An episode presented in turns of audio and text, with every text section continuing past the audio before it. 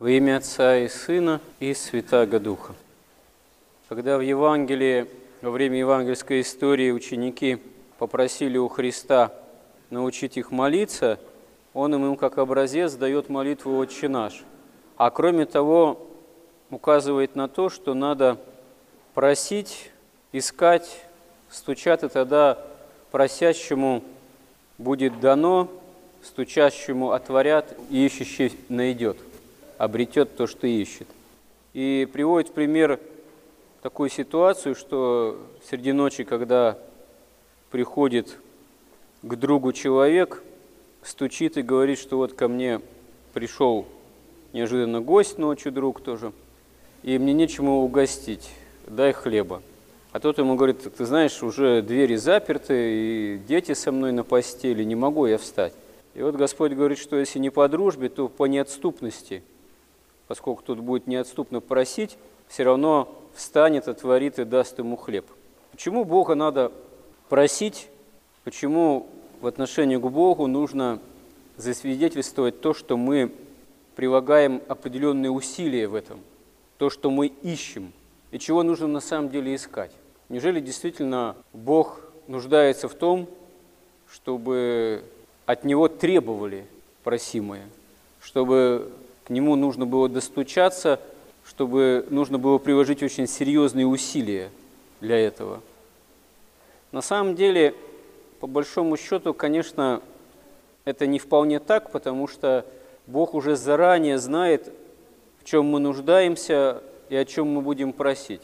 Но не всегда спешит это устраивать именно так, как мы хотим, по одной простой причине. Потому что мы часто хотим вовсе не того, что связано прямо со спасением, совсем не того, что связано с Царствием Небесным и жизнью вечной. А Господь-то как раз очень хорошо знает по своему божественному ведению, милосердию и по любви к нам божественной, что на самом деле для нас полезно для спасения. Потому что если порой для нас временные блага бывают чем-то очень важным – и чуть ли, можно сказать, не в абсолют для нас возводится, то для Бога это прах и тлен. Потому что это все с шумом действительно, как слава мира сего, проходит. И то, что мы жаждали, чего мы искали, чего мы алкали, на самом деле часто оказывается именно вот тем, что подвержено распаду, проходит и не наследуется в Царстве Небесном. А Господь жаждет, чтобы мы спасались для жизни вечной, и все для этого сделал ценой боговоплощения собственного Сына, ценой собственного боговоплощения, ценой крови Бога-человека Христа, второго лица Пресвятой Троицы, Бога Слова, который нашего ради спасения шел с небес и вочеловечился, чтобы человек обожился, чтобы человек, как святые отцы говорят, обожился, именно для того, чтобы унаследовал всю полноту жизни вечной.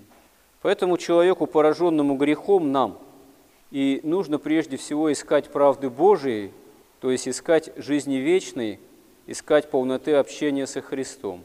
А, увы, все в нас этому противится. В нас этому противится наша греховность, наши страсти и вообще наш навык жизни чисто земной, привязанный именно к земным благам. Поэтому мы очень часто у Бога ищем и просим не небесного, не вечного, не то, что относится к Царству Божьему, к Царству Небесному, а именно вот этих тех или иных земных благ, или если испытываем какие-то сложности, скорби, тревоги, болезни, нестроения, мы просим у Бога избавить нас именно от этого в первую очередь. Очень многие люди переступают порог храма именно вот с таким вопросом – что делать, как мне быть. Обычно что делать и как мне быть относится не к тому, а как мне Царство Небесное стяжать. Что мне сделать, чтобы мне унаследовать жизнь вечную? Нет, в большинстве случаев вопросы относятся, а как мне избавиться от такой-то вот земной скорби? Что делать, раз я серьезно болен?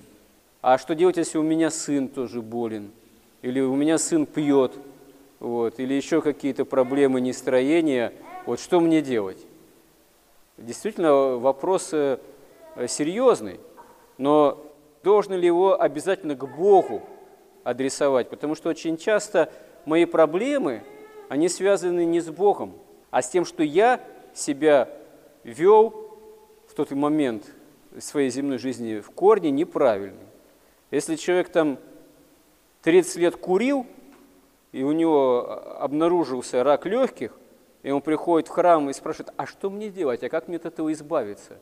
Извини, ну, ты 30 лет там не меньше пачки в день выкуривал, а что ты удивляешься, что у тебя теперь такие проблемы, которые имеют вообще, вообще характер смертельной опасности. А еще с другой стороны, а что такого удивительного, что ты болен, что мы все можем быть больны, и что мы вообще умрем рано или поздно. Да, если ты курил 30 лет, ты можешь раньше умереть.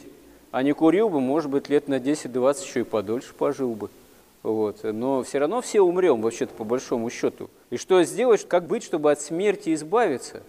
А вот в перспективе вечности, как быть, чтобы от смерти избавиться, нужно иметь общение со Христом, потому что Он смерть победил. Да, мы все умрем, но это явление временное. Мы все воскреснем на последний и страшный суд. Страшный, потому что это встреча лицом к лицу с самим Богом. А впереди, вообще-то, на самом деле, у всех у нас жизнь вечная во всей возможной полноте, э, которую надо вообще-то взыскать и унаследовать. И вот об этом Господь и говорит, что ищите Царство Небесного, стучите к самому Богу, чтобы Царство Небесное было отверсто – Просите этого у Господа во Христе, и это все вам дастся. Но надо этого просить. Под лежачий камень вода не течет. Или тоже часто человек спрашивает, а как мне молиться? Да хоть Господи помилуй. Сам вопрос, как мне молиться, какой молитвой, какой особенной молитвой. Это вопрос, на самом деле, по большому счету, от лукавого. Потому что если у тебя есть вера в сердце, и в душе на самом деле, не просто на словах, что у меня вот Бог в душе, а на самом деле совершенно не имеет значения, какой формы молитвы молиться. Он открой молитвослов, псалтырь, там, сборник канонов акафистов, что угодно. Там столько молитв изложено святыми отцами составленных, что, пожалуйста, любой молитвой молись, которая тебе по душе. Или хоть просто «Господи, помилуй». Потому что все равно в основе этого – должно быть взыскание правды Божией, осознание того, что каждый из нас последний грешник, Божий милостив будем мне грешному. Вот образец молитвы, пожалуйста, тоже дан в Евангелии. Какая здесь особая хитрость, какая здесь особая форма молитвы. Единственное все – исповедание собственной греховности и просьба Господу спасти, помиловать, даровать Царство Небесное. И любая молитва, любая молитва, она – прежде всего имеет именно только такой и смысл, изначальный и, можно сказать, единственный. Обращенность к Господу с просьбой о спасении, помиловании, избавлении от греха. Она может быть более многосложной, менее многосложной, в ней может быть большее прошение, может быть просто «Господи, помилуй», но принципиальной-то разницы нет. В этом смысле любое обращение к Богу есть обращение человека, нуждающегося в спасении, к жизни подателю – но нужно совершать над собой усилия. Потому что на самом деле просьба, какой молитвы мне молиться, это чаще всего просьба, которая в основе своей имеет не желание самому потрудиться и подумать, а желание, чтобы мне дали какое-то внешнее правило. Вот э, батюшка многомудрый, он бы такую мне молитву придумал, чтобы я бы ее просто произносил или произносила бы, а оно само собой бы все образовалось. Механически, автоматически, магически – на самом деле так не бывает. Без веры, без усилия веры. Мы должны это усилие веры покаянно прилагать. Если мы будем это делать всю свою жизнь, оставшуюся земную, то действительно можем во Христе унаследовать Царство Небесное. Помоги нам в этом, Господи. Аминь.